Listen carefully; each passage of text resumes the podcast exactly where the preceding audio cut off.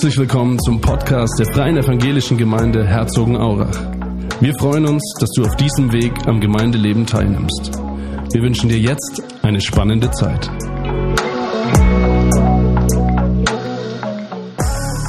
Alles, was du tust, geschehe in Liebe. Wir haben es ja auch mal hier, dass ihr die auch auswendig lernen könnt. Schöne Jahreslosung, oder? Alles, was ihr tut, geschehe in Liebe. Und ich habe mir so gedacht, naja, Liebe ist ja eigentlich erstmal einfach, oder? Also meine Frau, die war jetzt für einen Monat in Amerika und jetzt ist sie letzte Woche wiedergekommen. Und also mir, tut, mir fällt es gerade nicht schwer, mich zu freuen, dass sie da ist und sie zu lieben. Ja?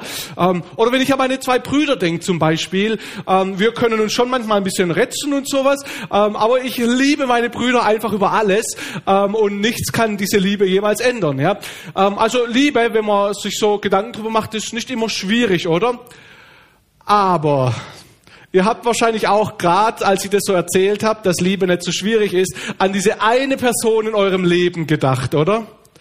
Wo es doch vielleicht gar nicht so ganz einfach ist, die zu lieben. Vielleicht hat sich dein Magen gerade so ein bisschen verknotet und du hast einen Adrenalinstoß gekriegt, als du an diese Person gedacht hast. Ähm, manchmal ist es so bei anderen Personen, da stimmt einfach die Chemie nicht so richtig, ja. Also du ähm, hörst gerne Hip-Hop und sie dann nur Klassikmusik oder sowas.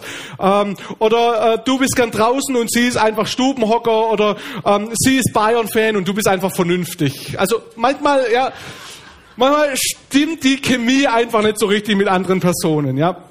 Ähm, dann gibt's aber andere Personen, ähm, da mal ganz abgesehen von der Chemie, die sind einfach irgendwie stachlig einfach irgendwie schwierig, mit denen ist schwer umzugehen. Ähm, es gibt da ein wunderschönes Buch von Jörg Berger, das heißt Stachliche Persönlichkeiten. Und es ähm, identifiziert sieben verschiedene Arten von Persönlichkeiten, mit denen irgendwie einfach schwierig ist umzugehen. Und ich mag euch die sieben mal ganz kurz vorstellen und vielleicht könnt ihr da schon die Person bei der sich gerade den Magen verdreht hat, als ich äh, erzählt habe von andere lieben. Ja, ähm, vielleicht könnt ihr die ein bisschen einordnen in diese sieben Kategorien. Mir hilft es persönlich oftmals, einfach mal Namen zu geben, zu benennen, was vielleicht ist. Deshalb die sieben Personen, die wir hier haben. Da haben wir als allererstes ähm, Person Nummer eins. Das ist äh, stachlicher Persönlichkeitstyp, der, der Grenzüberschreiter. Seht ihr hier ganz oben. Ihr seht es auch. Die Grenzen sind überschritten. Ja, kommt zu nah ähm, die gehen oft zu weit, die gehen über die Grenzen hinaus, die dringen in deine Privatsphäre ein, obwohl du das eigentlich gar nicht so willst. Die erheben dann vielleicht Anspruch auf dein Eigentum oder, ähm, oder deine, deine Hilfe. Ja? Also Grenzüberschreiter, die meisten von uns kennen wahrscheinlich irgendwelche Grenzüberschreiter, die sich zu arg einmischen, wie wir es eigentlich nicht wollen. Die zweite stachelige Persönlichkeitstyp sind die Blender. Die Blender sind Meister der Selbstdarstellung, ja. Sie entwickeln so ein gutes Bild von sich selber, dass sie wie so eine Fassade, das sie haben wollen, dass jeder denkt, oh, die sind aber toll. Ähm, sie sind oft in wichtigen Jobs oder Ehrenämtern, einfach weil sie andere gut täuschen können, ja. Wenn du mal hinter die Fassade schaust, dann merkst du, naja, so alles ist nicht Gold, was glänzt, gell? Ähm, aber die Blender sind einfach gut davon, sich selber gut darzustellen. Ähm, dann haben wir die dritte stachliche Persönlichkeit, das ist der Rächer. Rächer begleichen offene Rechnungen.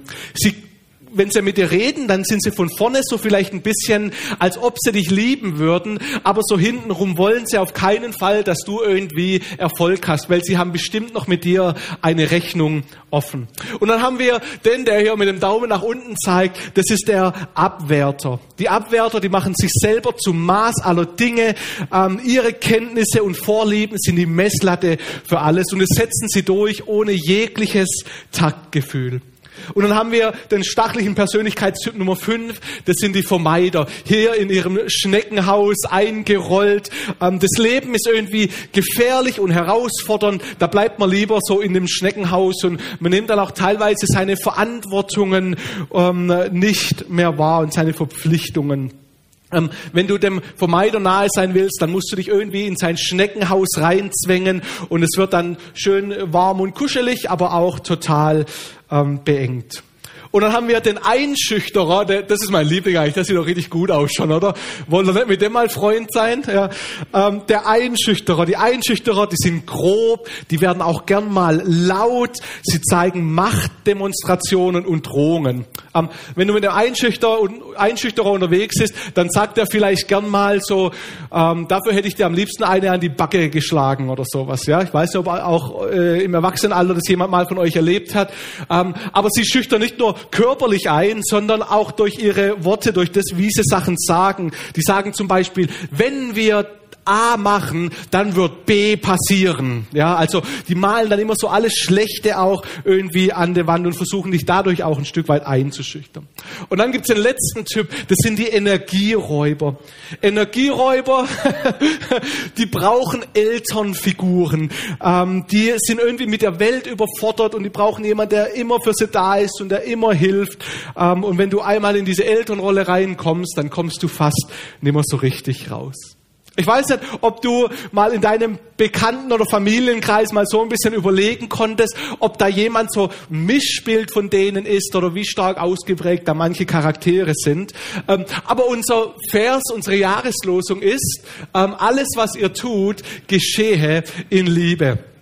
Und Zusammenfassung, zusammenfassend würde ich mal am Anfang sagen, ähm, Nächstenliebe ist einfach, außer die andere Person ist schwierig oder? Ähm, und die Frage, die wir uns heute kurz stellen, wie kann ich eine stachliche Persönlichkeit lieben? Wie kann es doch möglich sein, Liebe zu zeigen? Alles, was ihr tut, geschehe in Liebe, auch wenn die andere Person gar nicht so einfach ist und wenn es gar nicht so einfach ist, sie zu lieben. Wir machen ganz kurz mal Grammatik und zwar haben wir hier einen Satz. Ich liebe den Nächsten. Ja, das ist so die Zusammenfassung dieses Satzes. Und es hat ja, wir haben gestern im biblischen Unterricht darüber geredet, was ist denn ein Verb? Ja, ähm, und äh, ich wusste das in dem Alter überhaupt nicht. Ich habe das erst so richtig in, in, in, der Uni kennengelernt, als ich Griechisch gelernt habe. Ja. Ein Tunwort, ja, lieben. Ähm, ähm, ja, genau, ja, ein Tunwort, ja. Ähm, und wir wollen uns diese drei äh, Teile des Satzes mal zusammen anschauen. Ich, äh, was bedeutet, weil ich glaube, wir müssen alle drei Teile richtig verstehen. Wir müssen verstehen, wer wir selber sind. Wir müssen uns selber kennen. Wir müssen verstehen, was Liebe wirklich ist und wer der Nächste ist. Und diese drei Sachen, so ist meine Predigt gegliedert, die schauen wir uns kurz mal an. Also, als allererstes, wer bin ich? Wer bist du? Stellt euch mal folgendes Szenario vor. Der Klaus und die Sue, die sind seit vielen Jahren verheiratet. Ähm, während der Klaus eines Abends noch in seinem Homeoffice sitzt, entschließt sich die Sue, dass er jetzt ins Einkaufen geht und der Klaus ruft dann schnell noch, bringst du mir bitte einen leckeren Gouda-Käse mit? Hm, Liebt jemand genauso Gouda wie ich? Ich liebe ja, jawohl, ein paar äh, gute Menschen haben wir hier unter euch. Genau. Ähm, der sagt also, bring mir bitte einen guten Gouda mit, ja, ähm, und setzt sich dann weiterhin und arbeitet weiter. Wenn, als seine Frau Sue dann später wieder rein, reinkommt, da hört er schon am Eingang, dass sie sagt, ach Mist, jetzt habe ich doch tatsächlich den Käse vergessen.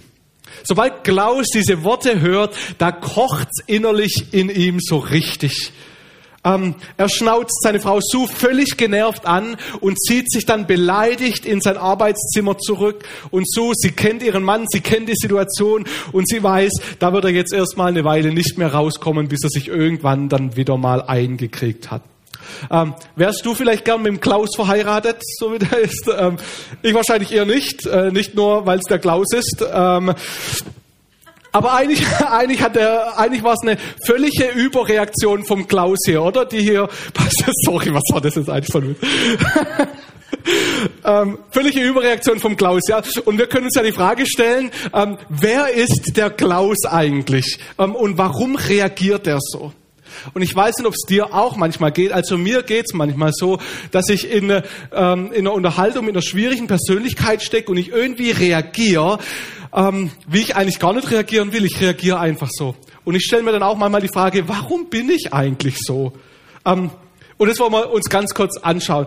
Ähm, in der Psychologie, ähm, da weiß man mittlerweile, dass sich im Gehirn ganz auch viele Strukturen schon in den ersten, vor allem auch in den ersten Jahren eines Kindes ähm, bilden. Also die Synapsenverbindungen im Gehirn, ja, die, die bilden sich und die verstärken sich dann immer, je nachdem, was bei uns so in unserer Kindheit passiert.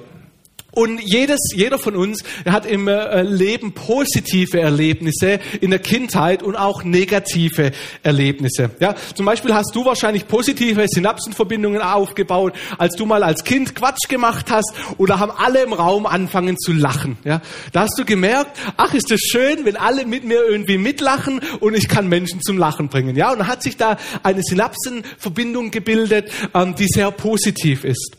Ähm, Wahrscheinlich haben viele von uns aber auch negative Verbindungen ähm, in unserem Gehirn, in unseren Gedanken. Zum Beispiel Klaus. Vielleicht war seine Mutter einfach nur unglaublich streng und bestimmend. Wenn Klaus als Kind mal einen Wunsch hatte, irgendwas wollte, da hat seine Mutter das sofort abgelehnt und gesagt, du weißt doch sowieso nicht, was richtig ist und ich entscheide für dich. Vielleicht wurde Klaus in seiner ganzen Kindheit eigentlich einfach nie richtig gehört und nie richtig wahrgenommen. Seine Nöte wurden nie gesehen. Ja? Ähm, diese positiven und negativen Synapsenbildungen oder Erfahrungen in uns, die werden ähm, von einer Psychologin im Buch äh, Das Kind muss Heimat finden, das Kind, muss in, das kind in dir muss Heimat finden, kennen manche von euch, ähm, als Sonnenkind und als Schattenkind beschrieben. Ja? So das Sonnenkind in dir, jeder von uns hat ein Sonnenkind in sich und ein Schattenkind in sich. Und das Sonnenkind ist praktisch diese positive Erlebnisse, die du hattest, diese positive Synapsen Verbindungen in dein Gehirn. Und jeder hat auch dieses Schattenkind und es sind eben die schmerzhaften Verletzungen, die passiert sind und wo wir einfach negative Dinge über die Welt und über uns selber gelernt haben. So, wenn wir jetzt nochmal die Situation von Klaus anschauen, mit dem guten geräucherten Gouda, hat es auch noch geräuchert, herrlich. Ähm, was, was ist da passiert? Ähm, Klaus hat natürlich hier, er hatte ein bestimmtes Schattenkind, das von seiner Mutter nie richtig gesehen und wahrgenommen wurde in seinen Nöten. Ähm, und das hat er dann auf seine Frau, auf diese Situation, die passiert ist, gelegt und gesagt, meine Frau hat bestimmt den Gouda nicht mitgebracht, weil sie meine Sorgen einfach nicht hören will und nicht kennt und nicht wahrnehmen will. Das heißt, er hat hier sein Schattenkind, eine Erfahrung aus der Kindheit, auf seine jetzige Situation ähm, gelegt. Ähm, Im Buch äh, Stachliche Persönlichkeiten, da wird das gesagt, wer schwierige Verhaltensweisen persönlich nimmt, der reibt sich auf. Ja. Es ist wichtig, dass wir verstehen, dass das eine ist, wie vielleicht die andere Person ist in der Situation und das andere ist immer, wie ich bin und wie ich auf diese Situation reagieren kann. Klaus hat sehr schlecht auf eine nicht so schlimme Situation reagiert zum Beispiel. Ähm, wenn wir jetzt unsere, ähm, unseren Satz haben, alles, was du tust, geschehe in Liebe, ähm, dann ist für mich heute erstmal wichtig, dass wir nur lieben können, wenn wir oder nur das Beste lieben können, wenn wir uns selber sehr gut verstehen und wenn wir uns selber auch irgendwie annehmen können, wenn das Kind in uns Heimat gefunden hat. Ja, das habe ich den ersten Punkt hier so zusammengefasst. Nächstenliebe geschieht dort, wo ich mich selbst kenne und wo ich mich selbst annehme. Mein zweiter Punkt, über den wir ähm, reden wollen, ist die Frage, was ist denn eigentlich Liebe? Was bedeutet es zu lieben? Ich glaube, auch da gehen wir kurz mal in die Kindheit zurück. Ähm, als Kinder haben wir oft eine kindliche Form des Liebseins gelernt. Ich weiß nicht, ob ihr euch erinnert an eure Kindheit, als ihr dann irgendwann mal äh, mit euren Eltern Freunde besuchen gegangen seid und da haben eure Eltern wahrscheinlich gesagt, heute aber lieb sein. Ja? Und was bedeutet lieb sein? Lieb sein bedeutet ruhig sein, nicht rumrennen, dich nicht ausleben, nicht zu laut sein, ja. Und wenn jetzt jemand kommt und dir über die Backe streichelt oder deine Backe mal festhält hier so, ähm, dann beißt du nicht in die Hand gefälligst, sondern du lässt es halt über dich ergehen, ja. Also so dieses kindliche Liebsein ist ja sehr oft so ein was sehr passives, oder? Ich lass mit mir machen, ich lass mit mir spielen, ich ich ich setz nicht das durch, was ich auch eigentlich selber gern möchte. Und ich glaube, dass viele Erwachsene von uns auch noch so ein kindliches Konzept des Liebens haben. Also Liebe, wenn wir das definieren würden, da sagen wir zum Beispiel, und es ist auch nicht falsch in Aspekte, Liebe bedeutet hilfsbereit zu sein oder freundlich zu sein, offen, großzügig, unkompliziert, opferbereit, tolerant gegen unfaire Behandlung vielleicht. Also das sind alles solche passiven Sachen. Gell? Ähm, das ist nicht komplett falsch, aber mit dieser Definition von Liebe, wenn das unsere einzige ist, da gibt es Probleme. Das Problem eins ist, dass wir in dieser Art äh, von Nächstenliebe schnell zum Opfer schwieriger Menschen werden, oder? Da dürfen die mit uns machen, was sie wollen. Ähm, das Problem zwei ist, wenn wir mit uns machen lassen, was die anderen wollen, ähm, dann stärkt es die andere Persönlichkeiten ja auch in ihrem Verhalten, oder? Wenn ich mich so durchsetzen kann, dann mache ich das das nächste Mal wieder. Und das Problem drei ist die Frage, ob das tatsächlich biblische Nächstenliebe ist. Erwachsene Bilder der Nächstenliebe sieht auch äh, ein erwachsenes Bild der Nächstenliebe, genau, sieht auch eine konfrontative Liebe. Wenn wir uns mal Jesus anschauen, also wenn wir die Liebe selbst sehen wollen, wo schauen wir hin? Und die Antwort, die richtige Antwort in der Kirche ist immer Jesus. Genau, sehr gut, sehr gut. Ihr seid, ihr seid einfach der zweite Gottesdienst. Der erste Gottesdienst, die haben nichts, die haben es nicht gewusst. Gell? Ähm, gut, dass ihr hier, ähm, genau, wenn, wenn wir also mal Jesus anschauen, ähm, dann ähm, sehen wir ähm, ein ganz interessantes Bild der nächsten Liebe, ähm, weil wir sehen, dass Jesus schon auch konfrontieren kann. Ja? Ähm, Jesus hatte einige Grenzverletzer in seinem Leben, ja? einige Grenzverletzer. Und ich finde interessant, wie Jesus mit Grenzverletzern umgeht, weil zum einen haben wir hier in Lukas 6, da sagt ja Jesus, schlägt dich jemand auf die eine Backe, dann halt ihm auch die andere hin. Und nimmt dir jemand den Mantel, dann lass ihm auch das Hemd. Ja, also das ist ja schon dieses Liebsein, wenn dich jemand schlägt, dann lassen auch nochmal schlagen und so weiter und so fort. Und es ist Jesus, absolut richtig, weil es gibt Zeiten, da ist es wichtig, dass wir einfach auch tolerieren und Schmerz tragen und ertragen. Aber interessanterweise sagt Jesus hier noch was in Johannes 18, Vers 23. Da heißt es, also Jesus wird da gerade verhört und alles schwierig irgendwie und er sagt, wenn an dem, was ich gesagt habe, etwas Unrechtes war, dann beweise es. Wenn ich aber nichts Unrechtes gesagt habe, warum behandelst du mich so? Ja? Das heißt, Jesus wird hier schlecht behandelt und er sagt nicht nur, ja, jetzt werde ich gerade schlecht behandelt, hier ist noch die andere Backe, sondern er sagt, warum behandelst du mich so? Er weist hier den Grenzverletzer in seine Grenzen. Ja? Also wir sehen in Jesus schon beides. Manchmal wird toleriert irgendwie und manchmal wird aber auch konfrontiert. Man muss nicht immer alles ertragen. Ähm, Jesus war auch mit Blendern zusammen. Ähm, ich äh, erinnere mich äh, sehr gerne an die Geschichte, ähm, wo jemand zu Jesus hinkommt und der sagt, ist so ein typischer Blender und der sagt zu, zu Jesus, Meister, was sollen wir tun, um ewiges Leben zu haben?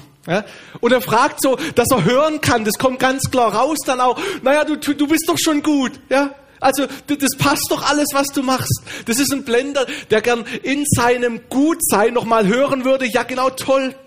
Ähm, ihr kennt die Geschichte, die meisten von euch. Also, die naive Nächstenliebe, die hätte jetzt vielleicht gesagt, ja toll, du bist ein super Typ und sowas. Und Jesus sagt aber, verkaufe alles, was du hast, ja?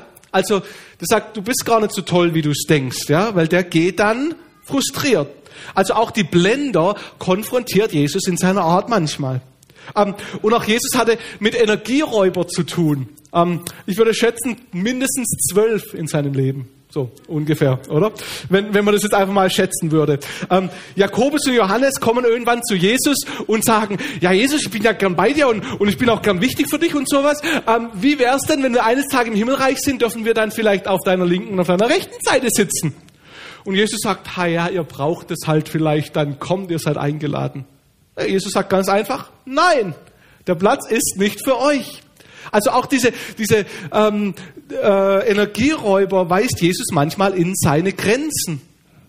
Ähm, das heißt, ich würde das, diesen zweiten Punkt zusammenfassend so sagen, Nächstenliebe kann und darf auch konfrontieren.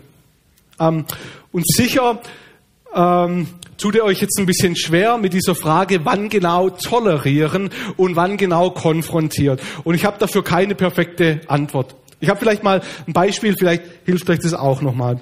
Ähm, ich glaube nämlich tatsächlich, dass Tolerieren schon auch eine Form der Liebe sein kann. Als Leiter einer Gemeinde, wie das für alle Leiter einer Gemeinde ist, so ähm, kriege ich auch öfters mal ein bisschen Kritik ab, ja. Und manche Kritik ist absolut gerechtfertigt und manche Kritik empfinde ich aber auch als ungerechtfertigt, ja.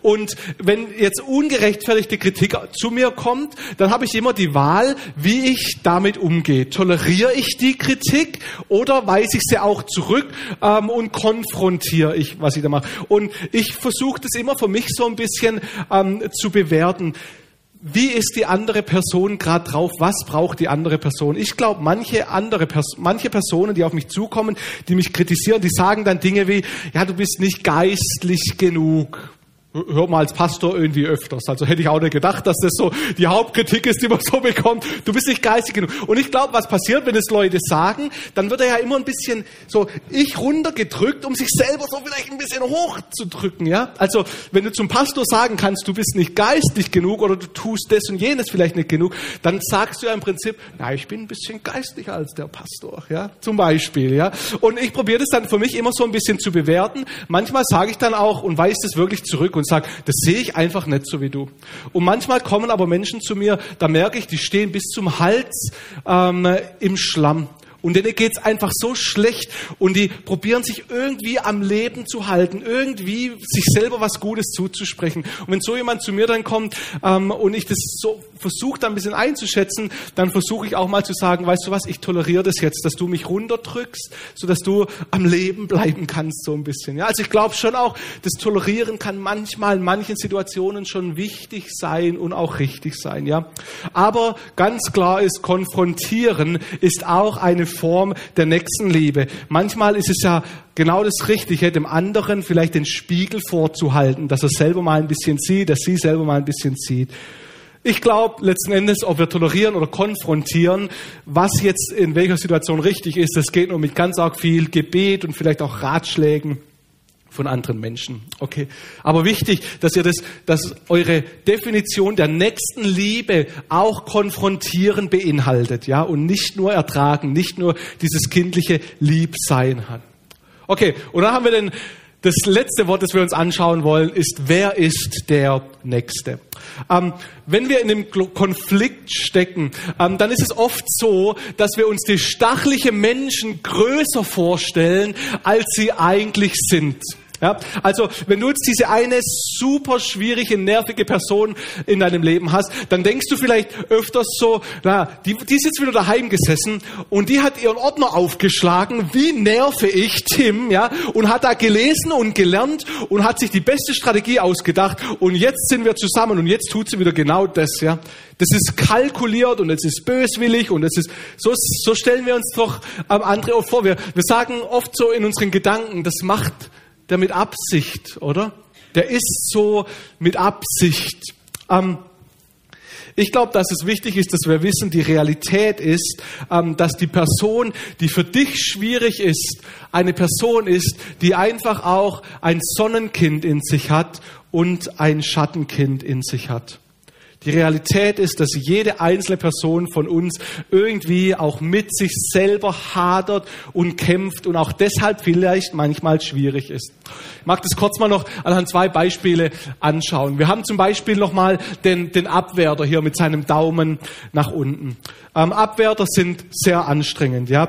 Ähm, aber vielleicht hatte der Abwärter eine Kindheit, wo er einfach nie von seinen Eltern gut genug war. Zum Beispiel ist er vielleicht irgendwann mal heimgekommen und hat seine, seinen Zweier auf den, äh, auf Zweier in der Mathearbeit, ja, auf den Tisch gehauen und gesagt, Mama, schau mal, ich habe eine Zwei gekriegt, ja. Und die Mama sagt dann nur, naja, ich habe vorher mit der, der Mama vom Hans telefoniert, der hatte aber eine Eins bis zwei. Ja? Und du hast gelernt, eine Zwei ist nicht gut genug, weil der Hans hatte eine Eins bis zwei was lernst du dann als Kind automatisch? Also ich habe das gelernt, wenn ich ein Zwei, ich hatte einen Zweier, aber ähm, bei mir war es dann eher so, Mama, guck mal, ich habe eine Vier, aber der Philipp hatte eine Fünf, ja?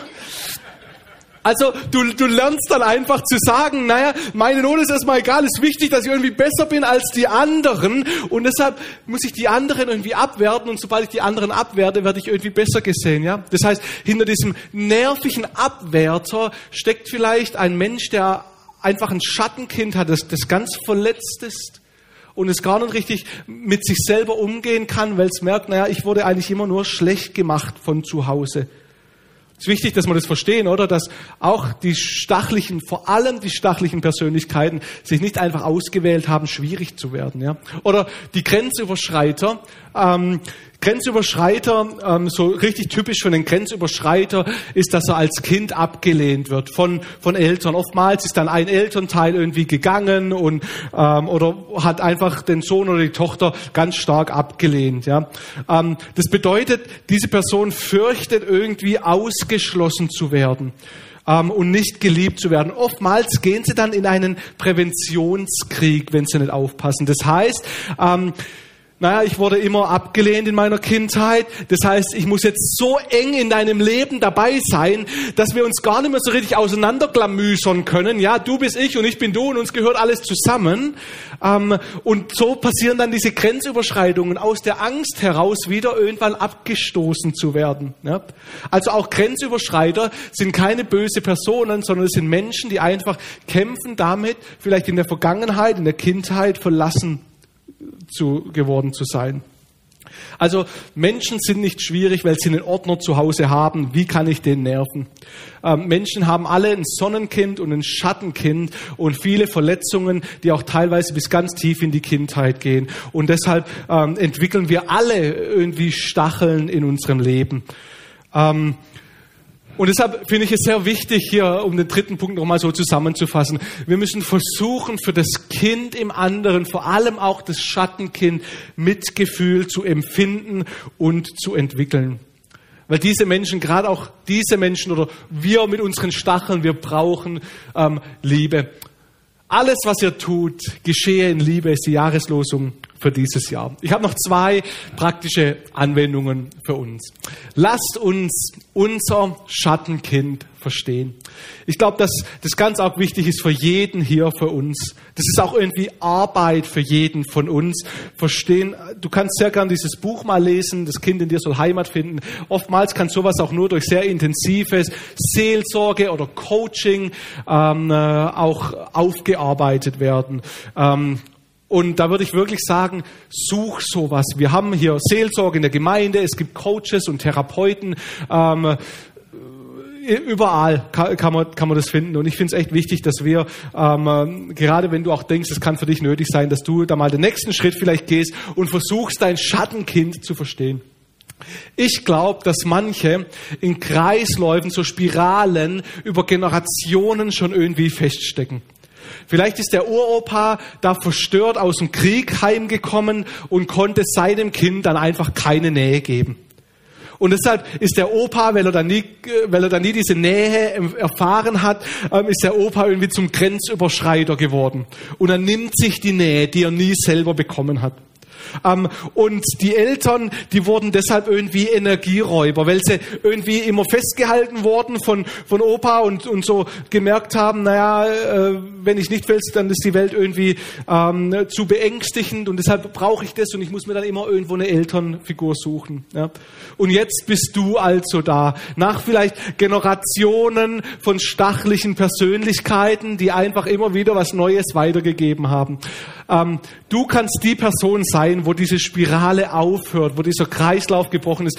Da ein schönes Bild für euch dabei ähm, von diesen Streichhölzern. Es braucht nur ein Streichholz, das sich aus dieser immer weiter entflammten Reihe ähm, rausgibt das sich mal behandeln lässt, das die psychischen Probleme auch wirklich mal angehen lässt. Und du kannst der Erste sein in deiner Familienhistorie der letzten Generationen, der gesund ans Leben rangeht. Meine Herausforderung an dich ist, hol dir Hilfe, auch professionelle Hilfe. Alleine schaffst du das nicht. Aber da liegt so viel Kraft da drin. Und ich glaube wirklich, dass es wahr ist, dass wenn wir selber unser Schattenkind kennen und mit uns irgendwie umgehen können, mit uns, sel uns selber annehmen können und lieben können, dann schaffen wir auch, dann schaffen wir es auch andere zu lieben. Also erster Punkt war, lasst uns unser Schattenkind verstehen. Und der zweite Punkt ist nochmal, lasst, lasst uns des nächsten Schattenkind sehen. Ähm, Ein Weg, wie dir es gelingen kann, für die Person Liebe zu empfinden, für die du vielleicht gerade nur Hass empfindest, ist, wenn du mal überlegst, wie diese Person als Kind alleine im Zimmer gesessen ist, in einer Ecke und vielleicht geweint hat, weil es gerade wieder vom Papa verworfen wurde oder gerade wieder gesagt wurde, du bist nicht gut genug oder gerade wieder missbraucht wurde oder gerade wieder was anderes passiert ist wenn wir die andere Personen nicht nur für ihre Stacheln sehen, sondern für ihre Person, die sie sind, mit allen Schmerzen, die sie vielleicht auch erlebt haben. Ich glaube, dass in der Liebe unglaublich viel Kraft liegt. Liebe kann verändert sein, auch unsere Liebe kann verändern.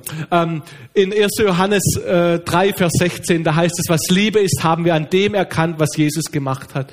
Er hat sein Leben für uns hergegeben und daher müssen auch wir bereit sein, unser Leben für unsere Geschwister herzugeben. Jesus hat es irgendwie gekonnt, oder?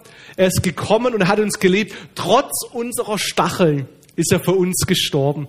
Und ich finde es so unglaublich. Also immer wenn ich mal drüber nachdenke wieder, was so alles in meinem Herzen Falsches ist auch, da denke ich eigentlich ist es der Hammer, dass Jesus gesagt hat, aber für den komme ich und für den sterbe ich. Und genauso ist Jesus für dich gekommen und für dich gestorben, trotz deiner Stacheln, so dass er sich durch deine, durch seine Liebe, so dass er dich durch seine Liebe erneuern kann. Und wir dürfen das Gleiche tun für andere. Wir dürfen uns geben, dass andere Liebe, unsere, dass andere Menschen unsere Liebe erfahren können und dadurch vielleicht auch neu werden können. Ich muss meine Predigt einfach mit dem Satz von Martin Luther enden, weil das muss man als Prediger, glaube ich, so machen, oder? Das Martin Luther hat gesagt, ein Christenmensch, der lebt nicht in sich selbst, sondern in Christus und in seinem Nächsten. In Christus durch den Glauben und im Nächsten durch die Liebe. Amen. Lasst uns noch beten. Jesus, wir alle haben eine Vergangenheit und wir alle haben positive Erfahrungen, aber auch negative Erfahrungen. Ich bitte dich, dass du uns in den nächsten Jahren, jedem Einzelnen persönlich, ganz arg viel Heilung schenkst dass du dieses Schattenkind, das wir haben, dass wir damit lernen, immer besser umzugehen und dass wir uns selber auch annehmen können in unseren Schwierigkeiten und in unseren Problemen. Jesus, hilf uns, dass wir Menschen sein können, die andere wirklich lieben in allem, was wir tun. Dass wir andere annehmen können, auch wenn sie schwierig sind, gerade wenn sie schwierig sind. Jesus, und so bitte ich dich, dass du uns deine übernatürliche Liebe ins Herz legst und dass wir lieben können, nur annähernd so viel, wie du geliebt hast, Jesus. Und so stärke uns in deiner Liebe und lass uns immer wieder selber deine Liebe für uns erfahren. In deinem Namen, Jesus. Amen.